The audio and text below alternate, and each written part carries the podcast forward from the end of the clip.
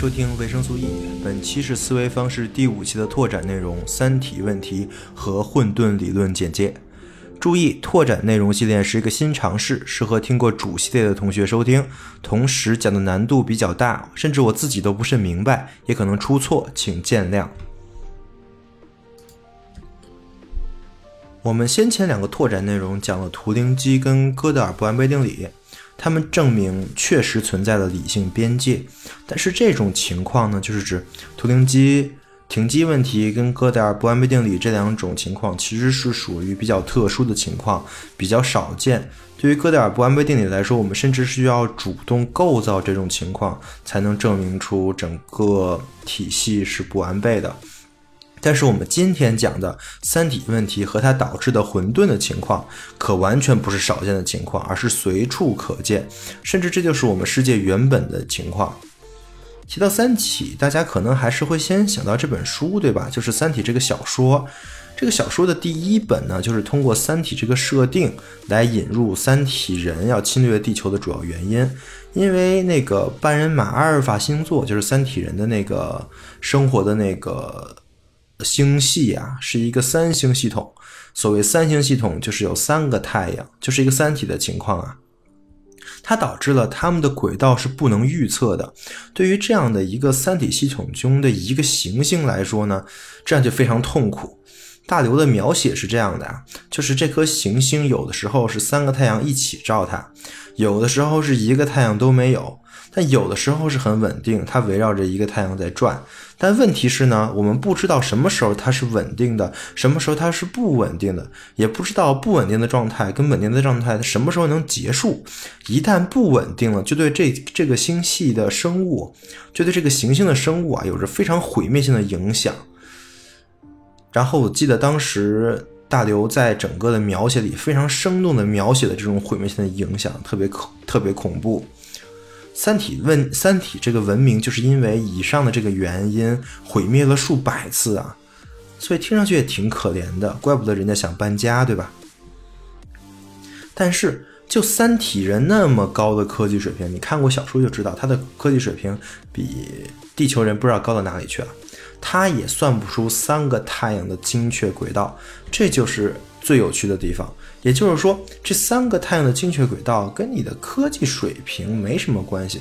就算你科技再高，数学再牛，不都不行，你还是算不出来。这是《三体》这本小说里的一个设定啊，并不是真的。但是我们可以说的说法是，《三体》问题它没有精确解，也或者说没有解析解，但是并不是无解，还是能算出来的。但是，其实作为一个科幻小说的设定来说，刘慈欣这么写也没什么毛病。那到底什么是三体问题？请问我刚才说完，其实就很好解释了，对吧？就是在牛顿的万有引力这个定理的支配之下，我们研究物质，就是物体运动的方式嘛。首先，我们可以研究量体问题，就是我们初中物理题的问题呀，就是两个球在引力的控制下是如何运动的。这个我们能非常精确的运呃的预测，因为它是有规律的，而且是循环的。就比如说，一个球是地球，一个球是太阳，或者说一个球是太阳，一个球是其他行星的运动轨道，这都是非常好算的。但是如果是三个太阳呢？也就是说，三个质量差不多的物体在只在只在重力的作用下，它会怎么运动呢？你会发现这个公式还是那个公式啊，就是牛顿第二定律的公式。运动呢也还是那个运动，但是你发现这东西就特别特别的难算了。不信你就可以用用牛顿的万有引力公式去套用试试啊。你先假设这三个球体是一样的重量，都是 m，然后你算吧，你试试，我保证你解不出来。在维基百科的《三体》这个。词条的界面上有详细的三体问题的计计算过程啊，但是都是公式。我要是讲了，估计大家就又睡着了，所以过程我就不讲了，我就讲个结果。这个公式可以确定一个球的位置 r 跟动量 p，但是这个公式是如此之复杂，它是一个微分套微分的形式，所以还用到了什么？我们这个解呀，可以称之为叫级数解。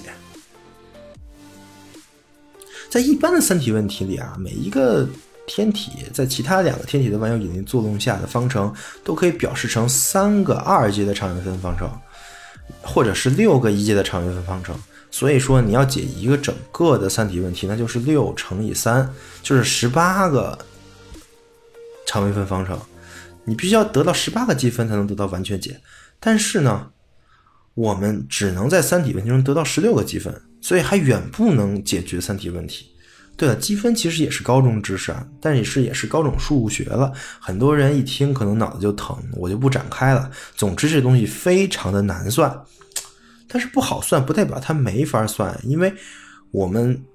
有一种人啊，就是在可能不是我，也不是你们啊，但是他有一种人，就是叫天才数学家。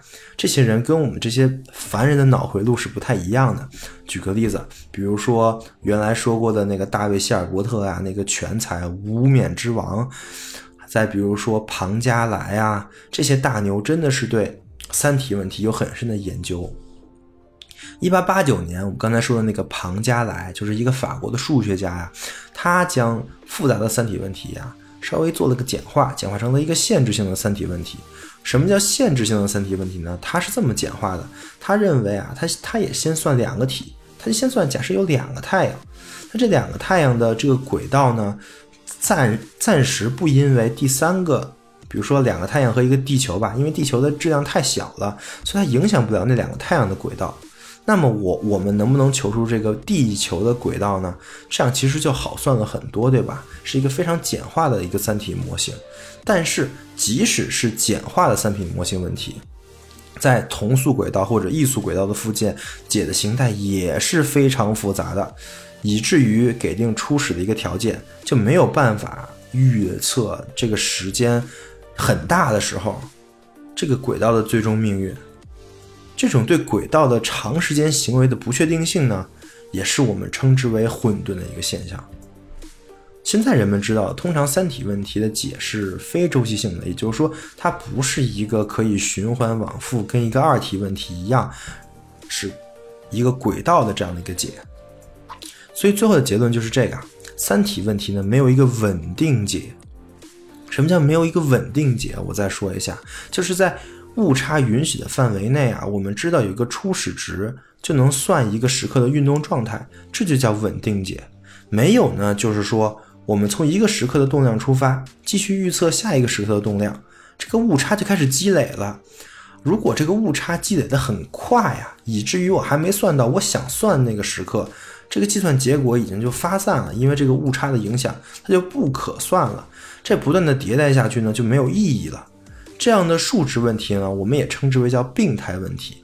病态的问题的特点就是我刚才说的，它计算是发散的，也就是说，它并不是能收敛到一个轨道或者说一个计算结果，而且就算它能收敛呢，它也很脆弱，非常敏感。它收敛的过程呢是不稳定的。最后呢，就算它最后稳定收敛了呢，它也有可能是收敛的结果是不唯一的。会收敛到很多很奇怪的答案上，这就是没有稳定解的三重，呃，三重假设吧，就是要不然就不收敛，要不然就是即使收敛呢也不稳定，即使稳定了呢，它的收敛的结果也不唯一，也也也就是说啊，因为这个迭代问题啊，就是就是我们之前说的那种。怪圈呀、循环啊、迭代问题导致了原来稳定下、原来稳定状态下不是什么大事的那些微小的误差呀，变得特别的大。我举个例子，你也能明白。就像你拿一张纸啊，去复印机去复印，你复印一张的时候，你发现这个复印的纸跟原版啊是没什么变化的。但是你把复印的纸再复印、再复印，你复印个一千次，你就会发现第一千次的那个。复印的结果的那个那那张纸对比原版，基本就不是一个东西了。那上面的字儿你基本就看不清了。这就是这种迭代带来的误差累计的效果啊。也回到了我们第五期讲的那个怪圈跟迭代了，对吧？就是因为怪圈跟迭代，三体问题没有稳定解。但是不代表我们没有什么办法去对待这种病态问题啊，我们还是有办法的。对待这种问题的一般办办法呢，是把它规则化。就比如说我刚才说的庞加莱对待这个问题的方法，就是我们先假设，呃，一个比较简单的情况。如果对待三体问题呢，我们还可以假设，比如说我们可以假设就有一个椭圆轨道，假设所有轨道都在一个平面上，这些条件可能未必合理呀。但是我们可以通过这些条件的约束呢，来得到一个稳定解。就用这种规则化的方法呢，我们找到了很多特殊的三体问题的解。哎，这事儿还挺有意思的，因为就离我们很近啊。就是二零一三年啊，有有几位杰出的数学家一口气找到了十三种特殊三体问题的解，这些情况都是是稳定解的。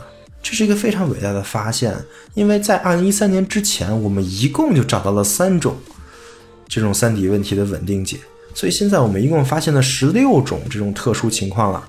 也就是说，在特定的这种初始值的情况下，这十六种情况的轨道呢是可预测的，而且是循环的。当然，这十六种情况简直是太少了，比起真正的三体问题可能面临的情况来说。就是九牛一毛都算不上啊！好的，我们现在已经基本了解了三体问题，也知道了三体问题到底是如何的困难了。但是更绝望的是，你可能会发现三体问题就在我们身边啊，到处都是。我说的并不是那种，就是三个太阳相互转的那个三体问题，而是类似三体问题的这种，因为它初始的误差跟不断的结化，呃。不断的迭代而导致这个误差被放大而不可算的问题，这样的例子太多了呀。举个最典型的，就比如说我们的天气，为什么天气预报总是测不准呢？这个问题就是一个典型的类三体问题。在一九六零年呢，我们伟大的洛伦兹同学就发现了这个问题。洛伦兹呢，他用模型模拟了地球上的气团运动情况，他自己称之为在计算机上创造了一套游戏气象。每过一分钟呢，机器就吐出一个数字，这个数字可以看出地球上的天气变化呀。洛伦兹他是个气象学家，他从孩子的时候就是个气象迷。他在他老家的时候啊，就特别喜欢每天去室外去测什么最高温度啊、最低温度啊，还有什么压力、压强这些。同时呢，他也是非常喜欢数学的一个人，他从小就钻研什么数学游戏中的难题呀。一九三八年，他他的中学毕业了之后，他就认定了自己一定要去从事数学事业。但是呢，第二次世界大战把他鬼使吞呃神差的推向了空军这个职业，做了一个气象预报员。那这其实也是他喜欢的一个职业啊。在二战之后呢，他继续从事了这个职业，攻读技。攻读气象学，并且把他的数学兴趣跟气象预报结合起来了。他用经典力学，就是牛，就是牛顿的力学来研究气象啊。他认为是牛顿的力学成功了计算了天体的运动，所以呢，呃，他计算什么云云雾的运动，虽然比天体运动要复杂一些。但其实我们也是可以算，对吧？只要我们知道它的初始条件，我们运用流体力学的方程式，不管是多么复复、多么复杂的方程式，总应该能知道最后的结果。所以说，在一九六一年的时候啊，他已经做出了一整套预测天气的计算。他为了检测其中一个很长的计算过程啊，他想走捷径，就是没有从原来的初始条件出发，就是原来他他他。做了很多的测试嘛，然后对一个初始条件有了很精确的一个结果，但是他并没有用那个，而是用了一小段中间结果作为初始条件，结果他发现了一个非常意外的情况，就是气候的变化开始遵循原来的计算，呃，开始遵循原来的计算结果，但时间一长呢，这个偏离呢会越来越大。在计算机上运运行了几秒钟，就代表几天。在相应的几个月后啊，两次天气预报的结果已经完全没有一样的地方。这到底是怎么回事呢？后来他发现了，因为他在第二次输入的数据上呢，计算机储存的中间结果是小数点的六位数字。比如说啊，我举个例子啊，零点五零六幺二七，就相当于是小数点后面有六位数字。但是在屏幕上输出的结果呢，只有三位数。这个如果是程序员的话，可能经常会碰到这种问题啊，就是嗯，这个数据在数据库里存的跟实际显示的长得不太一样啊。然后呢，他就用了那个三位数，就是真正显示的那个数。我们刚才说的是零点五零六幺二七嘛，那我就稍微简化一下，那就是零点五零六。他用了零点五零六来代替零点五零六幺二幺二七，就其实你想一想，其实差的特别少，就差到后面那几位，对于任何东西来说，应该都是无关紧要的后面几位啊。但是在气象上就不一样了，就这么一点点小的误差，其实就像是刮了一阵特别小的风啊。这个小风其实理论上来说，我们觉得它可能就没什么效果。但是呢，就这么一个小风，它造成了巨大的气象灾难，因为就因为这么差这么一点儿，它的这个整个的预测结果跟原来就完全不同了。这种对初始条件的敏感性啊，又被称为蝴蝶效应。对，就是那个特别著名的电影《蝴蝶效应》里的那几个字。这其实说明了，我们想长期的预测天气预报是不可能的，因为实际上我气象台测量的初始条件呢是不可能没有一点点误差的。比如说，我们现在可以做到，我们每隔六十公里啊，就拿一个气象数据作为初始条件，然后来计算气象的变化。就即使这样，我们从地面上和卫星上也不可能看到整个地球的每一个地方。有一些初始值呢，我们也只好靠猜。就即使呢，我们在地球上一尺一个，我们都布满了这个感应器啊，在一尺一层排满大气层，每个感应器都能十全十美的读出温度、气压、湿度等气压、气压需要的任何量，然后用一台无限大的计算机把这些取得的数据呢，都放在里面做计算。就即使是这样，我们也不能预报一个月之后的某一天的天气，这是被证明了的呀，就是是这样的，这就是混沌理理论的可怕之处。我们知道它再精确，我们也没有办法进行一个长时间的预测，而这个现象，我们被称之为混沌，这就是混沌理论的由来啊。所谓混沌理论，就是研究这一个现象的理论。数学家们在想在这种复杂无序的情况中找到一些有序的规律，但是我们知道这是特别难的呀。至今我们已经发现了很多很神奇的混沌系统特征，比如说举个例子就是分形吧，就是很多大的形态，你会发现你把它缩小、缩小、缩小之后，这个系统里还有，比如说雪花呀那种形状啊，还有树叶的那种纹理呀，这个都是这个都是分形那种情况啊，但是。就如果我们就知道这点事情，对于我们分析这个复杂的世界来说是远远不够的。同时，我们知道了，其实混沌啊，就是这个世界的本身。如何看待混沌，就是如何看待这个世界。至此，第五期的三个拓展内容——哥德尔不完备定理、图灵机停机问题跟三体问题，就都讲完了。可能听上去有点绝望啊！如果你是一个认为万物可以最终可被理解的乐观主义者的话，可能这第五期的内容跟这三个拓展内容就打破了你认为万物皆可被理解的迷梦。当然，你也可能继续坚持这个啊，说不定我们可以自己来点破自己的证明，也说不准啊。这是这个，我其实不抱太大希望，因为这个证明是非常的有利的。这三个问题全都是非常非常数学，而且经过了很多数学家检验的问题，并不是那么容易就被推翻的。但是其实没关系，既然这个世界就是混沌本身，世界本身就是复杂的，那么我们应该怎么做呢？其实我们都是海德格尔说的被抛入这个世界了。所以这不是我们应该考虑的事情，我们应该考虑的是如何面对这一切。对，这就是我下一期想讲的，也是我整个思维方式系列的总结篇，就是入局，直面复杂的世界。好的，以上就是本期内容，也做了一个下期预告啊，对吧？那也是我们思维方式整个系列的最后一期了。